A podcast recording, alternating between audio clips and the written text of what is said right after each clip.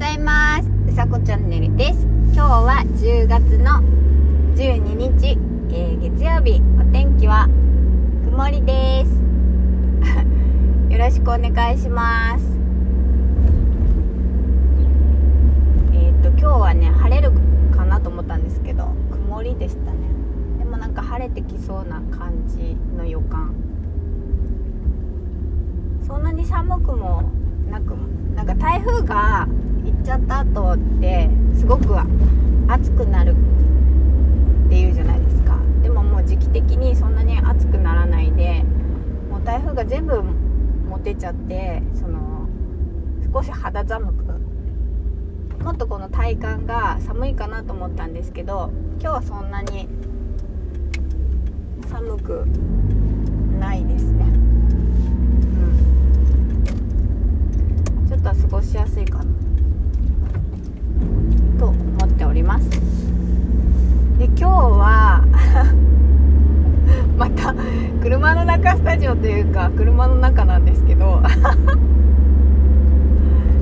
そうあの車にね今ね乗ったらえっ、ー、と最近ラジオをかけていることがあるんです。お多いっていうかまあかけているので、まあ、ボリュームが上がっていればそのままこうエンジンかけたらラジオが聞こえてきますよね。それで今日はそういう状態だったんですけどあの小田和正さんの確かなことが 流れてきてあのー、なんだろう。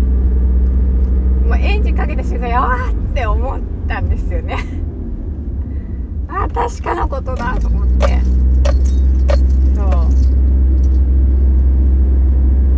なんかなんていうのかな？音楽ってやっぱりすごい威力が威力って言ったらあれですけどやっぱりすごい、うん、やっぱり威力だながあると思っています。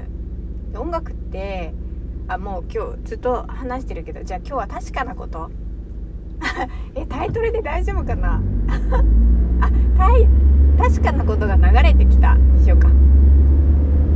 そう。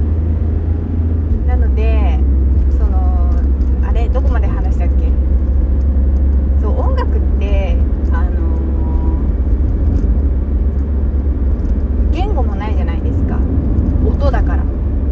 そう例えば言葉が通用しなくてもその音であのこう乗ったりとか音でダンスしたりとかねそういうことってあると思うんですよ。だから私が例えば英語が分からなくても洋楽でこれいいなって歌詞例えば全然分かってなくても歌詞の内容とかね分かってなくてもこの曲すごくリズムがいいなとかメロディーがいいなとかっていうのは分かるしだから言語なくそのなんだろう世界共通っていうかそうだからなんていうのか音楽を自分の身近に置くととてもいいと思っていて好きな音楽。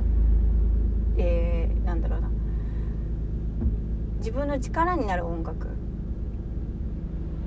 をあのいつも持っているっていうかその作っておくっていうかここここぞっていう時はこの曲みたいなのがあるとすごく支えになったりしますよね。よくアスリートの方がこの精神集中する時とかあとあそうそういう何て言うのか気分をこう高める時とか試合前とかにこう音楽をずっと聴いてるじゃないですか。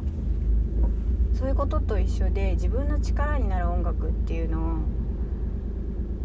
何個かまあ一つでもまあらリピートするのもいいんですけど